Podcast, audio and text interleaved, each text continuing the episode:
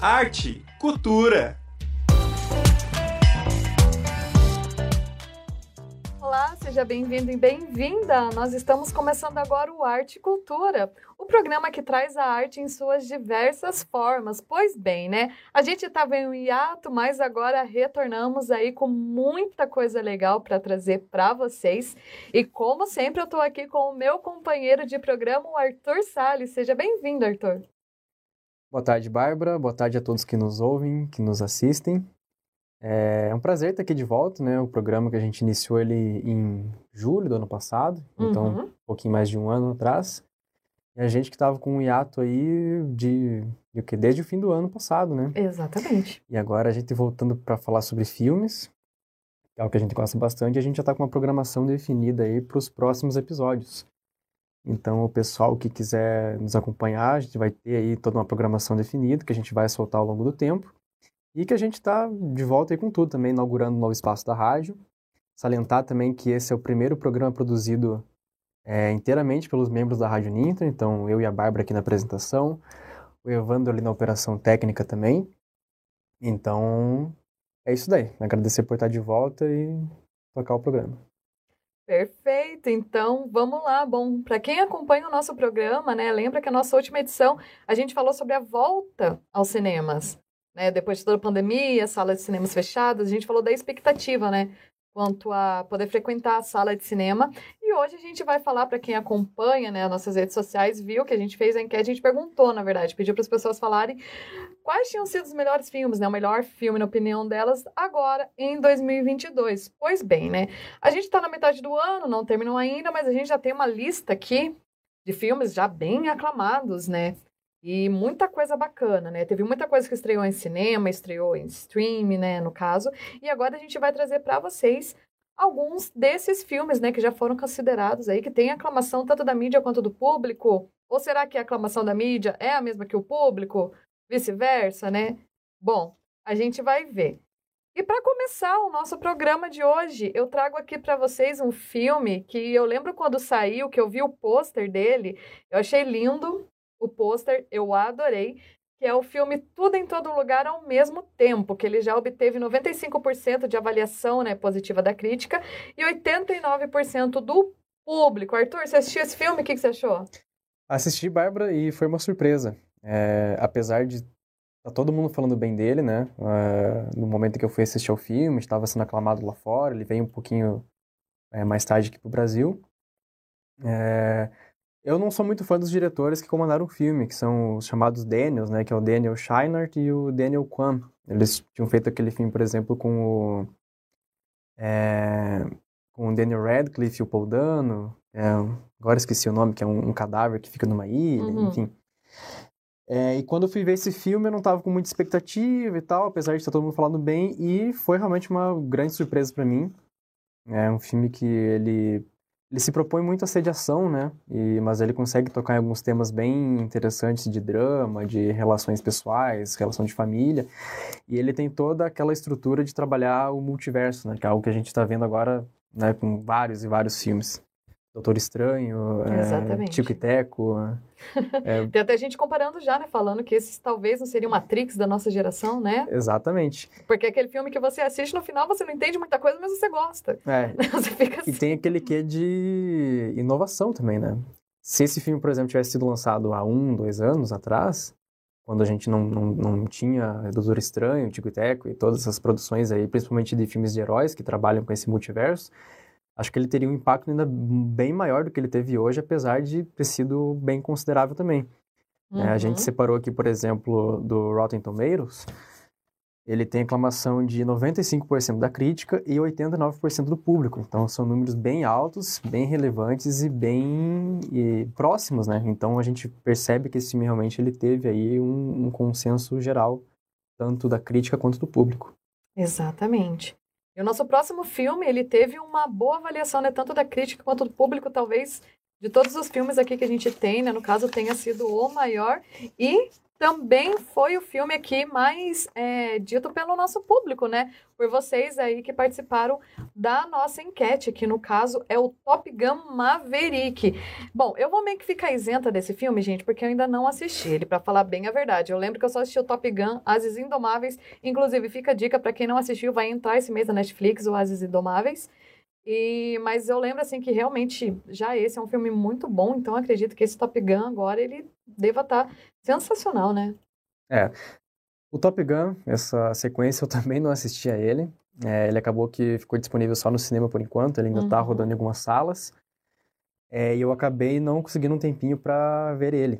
Mas é aquela coisa, né? O Tom Cruise ele se especializou em fazer filme de ação. Ele já está aí desde já 20 anos aí, praticamente só fazendo filme de ação com a franquia do Missão Impossível. É, fez os filmes do, do Jack Reacher, fez também é, filme aquele No Limite da Manhã, então ele se, se, especializou em fazer filme de ação e acho que ele viu muito no Top Gun, aquele filme que ele fez lá há quase 40 anos, uma oportunidade de trazer né, toda aquela coisa de, de caças, de ação frenética para os dias de hoje e para quem ele é hoje, principalmente como ator, como um, um, um performer, dá para dizer, né? Que ele trabalha muito essa questão corporal e física nos filmes. E o Top Gun, como você bem disse, né, ele tem toda essa aclamação, tanto da crítica quanto do público, do próprio Rotten Tomatoes lá ainda, 96% da crítica, 99% do público. E ele é também a maior bilheteria do ano até agora. Uhum. Com dados coletados até ontem, ele estava com 1 bilhão 321 mil é, nas bilheterias mundiais. Então, um número bem expressivo no ano que a gente já teve aí, por exemplo, Doutor Estranho, o Jurassic World, o próprio Batman também, né? E é um filme que realmente ele se propõe, acredito eu, né, pelo que todo mundo comentou, a ser visto no cinema e toda essa bilheteria que ele conseguiu até agora foi só no cinema. Ele não foi, por exemplo, um filme que teve uma janela aí de um, dois meses para entrar no streaming. Ele ainda não entrou, então provavelmente até o fim do ano ele vai ser o filme mais assistido aí de 2022. Exatamente. Falando em lucro, se eu não estou enganado, esse filme foi o maior cachê do Tom Cruise, né? Foi. O Tom Cruise comprovando isso também, né? Que a cada ano que passa, a cada filme mais que ele lança com mais ação, ele também se especializa em ter mais dinheiro, mais público, mais rentabilidade. então o homem está envelhecendo bem. Pois é, né? E o nosso próximo filme é um dos que você citou aqui, que é o Batman né? No caso, é, eu também não assisti ainda, mas eu sei, assim, pelo que eu vi das pessoas, foi uma grata surpresa, né? Porque muita gente falou, ah, o Robert Pattinson, nossa, como assim? O Crepúsculo, né? Lá vai fazer o Batman, o que, que isso vai dar? Mas não, né? Foi, foi bom. Quem acompanhou, todo mundo gostou, né? Basicamente, muita gente gostou desse filme, né? Foi, foi uma eu não digo nem surpresa, porque o Robert Pattinson ele já está há muito tempo atuando em filmes, tanto produções blockbusters quanto filmes independentes, ele manda muito bem. Né? Uhum. Né? Essa, essa peixe que tem dele ser um mau ator por causa de Crepúsculo, acho que já caiu por terra há muito tempo. É, tem uma entrevista dele que ele fala, né? Nossa, é tão 2010, fala mal de Crepúsculo. É, exatamente. né? E acabou que com toda essa fama dele, da Kristen Stewart também, né? Que virou uma grande atriz aí, uhum. inverteu o jogo, né? Hoje Crepúsculo é até admirado aí por, por alguns grupos. E o Batman é ele que tem a direção do Matt Reeves, que foi que comandou a trilogia do Planeta dos Macacos, a nova trilogia. É um cara que manda super bem também, como diretor. Ele tinha todo um projeto na cabeça dele que ele conseguiu idealizar, então, pela Warner, pela DC. E, apesar disso, de, de eu vou falar por mim, né, por parte do público que eu tive contato e que viu o filme, apesar de a gente ter assim uma, uma expectativa quanto ao filme, ele ainda conseguiu surpreender. Ele consegue juntar muitos elementos ali do universo do Batman, consegue também fazer homenagens boas a, a, aos, aos filmes de thriller, né, de suspense, investigação criminal. E ele tem muita originalidade também. É um filme que ele consegue se sustentar em vários pilares aí, tanto como um produto próprio, como também um produto que faz referências a outras coisas aí da história do cinema. Uhum, perfeito. Sem contar a trilha sonora, né? A música principal, Nirvana, sou suspeita para falar, né? porque eu adoro, né? Mas, enfim. Agora a gente vai para nossa quarta indicação aqui, que é o filme Drive My Car. Gente, eu não assisti esse filme, eu não vou conseguir opinar muito sobre ele aqui para falar para vocês. Arthur, o que, que você pode falar dele pra gente? Então, Drive My Car, ele que no Oscar desse ano, né? Que considera principalmente os filmes lançados no ano passado, mas o Drive My Car entrou em, em, exibição aqui no Brasil neste ano, então por isso que a gente separou ele. É, o Drive My Car, ele que era um dos mais cotados a, a, aos prêmios principais da academia, e ele acabou ganhando, o principal deles foi o de melhor filme internacional do Oscar dessa última edição. E para mim ele tinha tudo para ganhar é, de melhor filme como produção é, geral, assim, né? Também concorrendo com, com os filmes americanos, filmes britânicos, que acabou sendo vencido foi pelo Coda, que a gente até vai falar no final porque foi um dos mencionados uhum. pelo, pelo nosso público. E o Drive My Car, ele que é um filme japonês, baseado num conto do Haruki Murakami, que é aquele autor bem famoso. E essa é a segunda adaptação, portanto, de uma história dele é, para o cinema. E é um filme drama, tem três horas aí de, de duração. É um drama bem, bem pesado mesmo, denso, lento de assistir mas que ele tem uma recompensa final para quem assiste ao filme que é muito bonita. Foi é dessa lista toda aqui o meu filme preferido desses que, a gente separou, desses que eu pude ver esse ano também. É, e conta a história de um diretor de teatro que ele descobre que a esposa dele traía ele, ele decide manter o relacionamento, um tempo depois ela falece. E daí o filme ele é toda a jornada dele para digerir esse processo, digerir esse luto de diferentes partes, né? Luto tanto uhum. do relacionamento que ele considera ali um, uma espécie de, de, de quebra mesmo de confiança que a esposa tem da parte dele. E Nesse processo, ele conhece uma, uma motorista, que é motorista particular dele na produção que ele está participando ali de teatro. E ela também tem um drama pessoal, e nisso vai convergendo todo o drama dos dois, num único ponto, os dois tratando por si ali as ausências de, de um e do outro.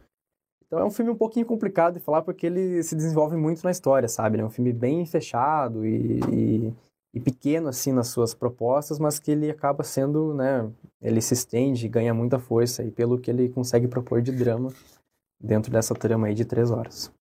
Três horas de filme, gente. Vamos, é. bom, vamos lá, né? Você, você se prepara, né, para assistir o filme. Você tem que ter uma comidinha do lado, né? e tudo mais assim. É, bom, não é à toa que ele tem 97% né, de, da opinião da crítica, né, opinião positiva, e 78% do público. Agora a gente vai para o próximo filme, que é o Crimes of the Future. Também não assisti, vou deixar para o Arthur. Eu sou, eu sou só apresentadora aqui, né? O Arthur é o meu comentarista oficial aqui do, do nosso programa, né? E assim, eu queria que você falasse desse é, filme, Arthur, porque na verdade a crítica dele quanto ao público ela é amena. É. Né? Ela tem 50% de aprovação. O que, que você achou desse filme? Então, esse filme, apesar disso que você bem falou, que ele tem uma recepção mais morna em relação aos outros filmes, eu decidi separar ele porque ele é um filme que estava sendo muito aguardado. É de um diretor aí super consagrado, que é o David Cronenberg, um dos meus diretores favoritos, inclusive. E que ele se especializou muito nos anos 70, 80 e 90 por fazer filmes de body horror, que é filmes que tratam, assim, de horror corporal, né? Uhum. Que é tratar de coisas nojentas, assim mesmo. Por exemplo, é o Diretor da Mosca, que é um filme super famoso, entre outros títulos aí. E que nesse filme do Crimes of the Future, ele volta, então, a essa temática, que ele já vinha trabalhando ao, na última década aí, com filmes mais de drama, dramas mais pessoais e com menos extrapolação surreal, que é uma das grandes propostas dele aí de carreira. E nesse filme ele traz isso muito bem, é, retomando até temas de filmes anteriores dele, é, como, por exemplo, o Videodrome, que é um filme bem famoso dos anos 80, é, o Existence, que é um filme da década de 90 também, que é dele, que trata de questões de tecnologia, de integração com o corpo, de como que a sociedade aceita essas tecnologias e como tudo isso se congrega, no final das contas, com o corpo e com a mente uhum. do, das pessoas, dos usuários. É um filme que ele tem um elenco aí muito bom, o Viggo Mortensen, que já fez outros filmes com ele, é figurinha carimbada aí no elenco do nos elencos do David Cronenberg. E olha só, Kristen Stewart, que a gente já falou dela aí, pois então, um ano em alta aí dos, dos Crepúsculos. E a Lea Seydoux, né, a atriz que né, já tem aí quase uma década fazendo aí grandes produções também. Então é um filme que eu decidi separar ele porque acredito que logo depois do, do Drive My Car esteja ele aí nessa, na segunda posição como meu filme preferido desse ano. Perfeito. Bom, então a gente agora vai falar. Nós, na verdade, vamos citar três, né? Porque são vários, assim, do que a gente pesquisou. A gente vai falar de alguns dos melhores filmes que estão disponíveis na Netflix, né? No caso, para quem quiser assistir. Não tem muito tempo de cinema, é mais fácil daí para ver em casa. O primeiro deles é o filme Arremessando Alto, né? No caso, que é um filme protagonizado pelo Adam Sandler. Eu tô gostando muito de ver, assim, eu só... Bom, eu gosto muito de comédia, né? Então, assim, eu gosto muito da Dan Sandler, eu gosto muito dos filmes dele de comédia. Assim, eu sou suspeita para falar. E eu tô gostando também de ver ele nessa última leva de filmes dele, onde ele tá saindo daquele papel só meio bobalhão, né, das outras comédias que ele fazia com personagens mais sérios e densos, né? Por exemplo, Joias Brutas, né? No caso, eu lembro quando ele estreou, o público ficou muito revoltado, né, digamos assim, dele não ter concorrido ao Oscar, né, porque muita gente gostou desse filme. E agora esse Arremessando Alto também, né, tá muito legal a interpretação do Adam Sandler nele. E não só a interpretação, né, mas a história toda em si do filme, né. Sim. É o filme não dá para dizer também que é uma surpresa, né? Porque como você bem falou, o Adam Sandler ele já vem, né, de produções aí nos últimos anos em que ele ganha esses papéis de mais destaque. E uma coisa também que ele consegue muito bem incorporar essa persona que ele tem de filmes, né, de comédia mais pastelão, dá pra dizer assim. Daquele cara meio bobalhão, tonto e tal. Mas que ele consegue colocar também parte disso nesse filme de drama. Então, acho que é um grande mérito dele, dos diretores, roteiristas, enfim. Né, desse filme aqui, o diretor em específico é o, o Jeremiah Zagar. Uhum. De poder conciliar diferentes personalidades do Adam Sandler, né? Alguém mais sério, com alguém mais né, atrapalhado, enfim e funcionando muito bem, né? Você bem disse aí do Joias Brutas, agora do Arremessando Alto, a gente teve também uma outra produção original da Netflix, que foi a Os Merowitz, que é do diretor o Noah Baumbach, que ele também já faz um papel assim bem denso, bem sério, sem deixar de lado parte daquela atuação caricatural que ele tem já há anos. E realmente Adam Sandler aí, quem diria, depois de tantos anos na indústria, um nome a ser observado aí para premiações, para filmes bons, né? Tudo mais, né? A gente tem aqui 93% de aceitação da crítica e do público, né? Um número uhum. bem considerável, um número bem elevado, né? Então acho que foi uma. Um... Como eu disse, não foi uma surpresa, mas é muito bem-vindo esse filme com o Adam Sandler. É, pois então, né? Leva de, deu uma leva de ótimos filmes dele, né? Eu, por exemplo, adoro filme de gente grande, sabe? Dele eu acho, eu acho muito bom. Mas voltando aqui para nossa lista, agora a gente também tem o filme Mães Paralelas do Pedro Almodóvar, o outro também que sou suspeita para falar porque eu adoro as produções do Pedro Almodóvar e assim, quando eu assisti esse filme, eu terminei ele de boca aberta com o final da história. É meio puro, né? Aquela reviravolta no final que você nem imagina do que pode acontecer desse filme. Ele foi indicado ao Oscar, né? De melhor filme e realmente com todo merecimento, né? Porque ele é muito bom. Então, este eu não cheguei a conferir. Este é o nosso próximo da lista. Mas o, o Almodóvar, ele tem um sistema que é muito característico dele, né? Já há anos. É, mas eu, infelizmente, não consegui acompanhar as últimas produções dele que foram parte das mais aclamadas, né? Incluindo uhum. esse aqui de agora, o Mais Paralelas. Ele volta a trabalhar com a Penélope Cruz, né? Que é uma atriz que já está aí há... Já fez milhares de é, filmes 20, dele, 30 né? anos trabalhando com ele. E ela que foi indicada ao Oscar, né? Uhum. Oscar de melhor atriz. o filme também foi indicado a outros prêmios da, da academia. Mas acredito que, e você pode falar melhor quanto a isso, que a atuação dela foi o grande, o grande diferencial, né, desse filme o grande destaque do filme, né? Porque uhum. ela, como uma das mães, né? Nesse caso, ela consegue trazer toda a dor, porque o filme ele conta uma história uh, que ela é engravida, né? Mas vira mãe solo e ela conhece a outra mãe, que é onde a história dessas duas mães se cruzam e assim essas duas mães são de duas pessoas bem diferentes, assim não tem nada a ver uma com a outra, mas devido a isso delas terem ganhado os filhos no mesmo dia, elas ficam íntimas, né? E depois descobre que o filho de uma faleceu e o filho dela não é o filho dela, o filho dela, na verdade, é o que faleceu, a criança que ela cuidou é da outra mãe que ela conheceu. É, é bem aquele tipo de história que no final você fica, meu Deus do céu, como que você vai lidar com isso? Faz na vida real, o que, que você ia fazer? Imagina a loucura. Então, assim, é um filme super indicado. E agora eu vou aqui para nossa oitava indicação, que ela é mais um doc, né, no caso que é O Golpista do Tinder. Que é o tipo de coisa que você assiste, você fica com vontade de tacar o calçado na parede de raiva do personagem principal. É muito. Assim. Você fica pensando, como que conseguem fazer um documentário desse, descobrir uma história dessa, ir atrás desse personagem? E também ele, ele várias horas, assim, para você assistir. Depois você fica até indignado, né? Ah, vou excluir o Tinder, não vou mais conhecer ninguém no Tinder, né? Depois disso. Mas é um doc bem bacana. Ele vale a pena também de assistir. É, esse eu também não acompanhei, mas ele foi um bafafá na época, né, que foi lançado. Uhum. Muita gente comentando de todos os aspectos dele, acho que mais da história que ele trata do que do filme em si, assim, de produção, né, enfim. Mas que acho acredito eu que muito da força dele se deve à história e a todo esse caso mirabolante aí que ele, que ele envolve, né? Você pode contar um pouquinho pro público do que, que é a história dele? O golpista do Tinder, ele conta a história de um cara que, como o próprio nome já diz, ele dava golpes no Tinder. Ele dava um match com as mulheres, ele se envolvia com as mulheres e ao mesmo tempo que ele estava extorquindo uma, ele pegava o dinheiro dessa uma para gastar com outra e por aí vai, sabe? Era nessa vida que ele vivia e assim, e o cara, ele foi ficando rico com isso, não foi pouquinha coisa que ele tirou, ele ficou rico com todas as extorsões. Até que uma dessas mulheres descobriu, denunciou o cara, conseguiu prender ele e tudo mais, só que cara saiu da cadeia, conseguiu ficar rico de novo, né? E as mulheres, assim, elas estão com várias dívidas para pagar, de cartão.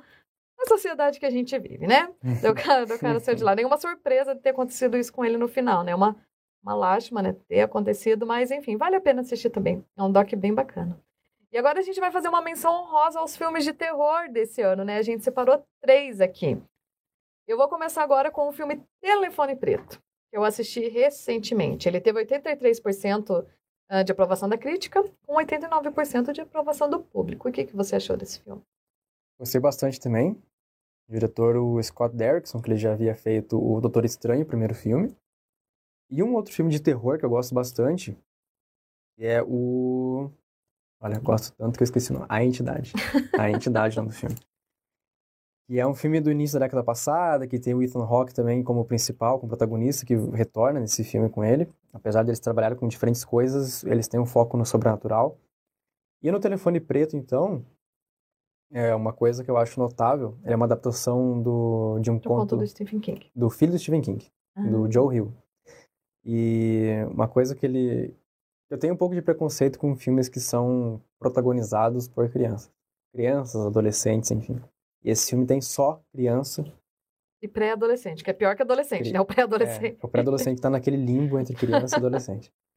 E é uma surpresa ver um filme, uma série, enfim, em que trata esses personagens como pessoas e não como simplesmente vítimas, né?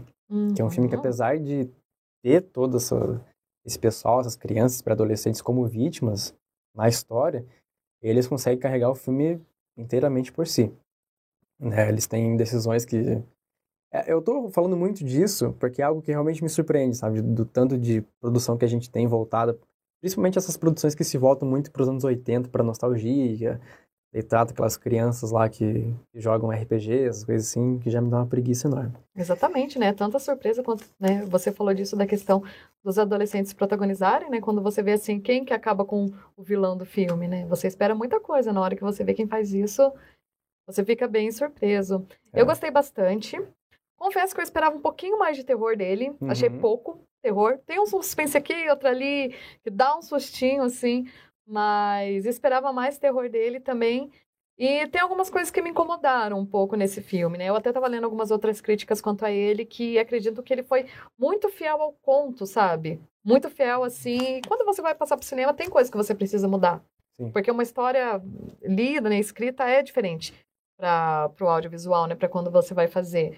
Um desses exemplos é da garotinha, da irmã, né, mais nova do personagem principal. Agora eu não lembro o nome do personagem, mas da questão dela ter aquele poder dos sonhos dela, que fica meio assim, você não entende por que, que ela tem, quando que surgiu, uhum. fica meio bobo e perdido no meio do filme, né? Mas eu acredito que é um filme que vai ficar entre os melhores agora de 2022. Uhum. Né? Eu gostei bastante também dele também, tirando essa partezinha aqui e outra ali. Eu fiquei um pouquinho né, chateada, digamos assim, que eu esperava mais. Mas fora isso, é um bom filme, vale a pena, vale a pena a gente conferir. E o próximo filme é o filme X, que eu vou deixar você dizer porque eu não assisti também. então, X é um filme que estava bem aguardado aí. É outro filme da produtora A24, né, que acho que metade da lista que a gente falou aqui é de filmes dela, né? E esse filme está com 95% de aprovação da crítica, 75% do público. Acho que muito dessa parte de, de não aceitação por parte do público, né, não é uma nota tão elevada quanto os demais filmes aqui da lista, se deve que é um filme de terror que trata de elementos bem antigos, assim, faz diversas referências, principalmente a, a, aos filmes como Massacre da Serra Elétrica e tal, mas que ele trata de temas bem atuais. Ele trata muito de fanatismo religioso, trata muito da questão do sexo. Ele subverte algumas questões que são já elementares do gênero, assim, né? Que filme de terror sempre tem aquela carga é, sexual envolvida. Ah, uhum. o, o, vilão vai matar quem tá transando, o vilão vai matar os jovens que estão na cabana, que foram alugar para passar um fim de semana fazendo sexo. É, e, e, eu não vou revelar muito, porque isso vai se revelando ao decorrer da trama, mas eu deixo aí fortemente indicado esse filme, como ele subverte essas questões. É de um grupo de adolescentes que vai para uma cabana passar um fim de semana e gravar um filme pornô lá. E nisso, o dono da residência, os donos da, da residência, né? Eu é um... lembrei do. Eu lembrei de um meme, mas pode falar. Do Airbnb. então, é mais ou menos. Eu imagino como deve ser o meme e o filme ele tem isso, sabe? É um casal que tem. Um casal de idosos, que eles têm alguns problemas sexuais. E eles enxergam aí nesse grupo de, de jovens uma forma de extravasar toda essa libido acumulada que eles têm. Enfim. Enfim. Então, é um filme aí que ele também já recebeu uma confirmação de uma prequel, né? Uma, um filme que é lançado depois, mas se passa antes e vai contar a história por outra perspectiva. No caso da, da dona da, da residência. Já saiu trailer, já saiu pôster, enfim, isso já comprova parte do sucesso que foi o filme e também da aposta aí do estúdio na produção, no diretor, que é o Ty West, que é um diretor que já está há anos aí fazendo filmes de terror bem, bem interessantes, bem bons, alguns que eu gosto bastante. E que então, deixo aí indicado para o pessoal de casa assistir. Perfeito. Agora, para a gente terminar nosso filme de terror, nós temos o Pânico 5 também. Eu fiquei, eu não lembrei muita coisa, porque faz tempo que eu assisti os outros Pânicos, assim. Então, quando eu assisti, eu meio fiquei tentando colocar os quadradinhos, assim, da história, sabe? Uma coisa na outra. Mas é um bom filme também, no geral. Né? Assim, acho que eu não estou muito confiante então, assim. É, eu, eu, eu, não, eu não vou concordar, porque o Pânico 5, entre os cinco Pânicos, para mim, foi o, o pior sabe? E eu tô sendo polêmico falando nisso porque o público adorou. É, a maioria das pessoas do meu círculo, assim, que viram filme, então que eu tenho algum tipo de contato, nossa, é, se surpreenderam com o filme, falaram, ó, oh, o melhor da franquia, nossa. Mas eu acho que ele é um filme que ele se escora tanto na fórmula dos antigos, que já tem aí 25 anos, uhum. desde o primeiro filme, 26, 26 já. E é um filme que ele repete toda aquela estrutura, todo aquele ciclo, né, toda aquela história com os mesmos dispositivos, com as mesmas saídas de roteiro. E que dele coloca ali o grupo original de personagens, né, ou pelo menos parte dele, né? Coloca numa ponta ali que são personagens que acabam sendo inúteis no fim das contas.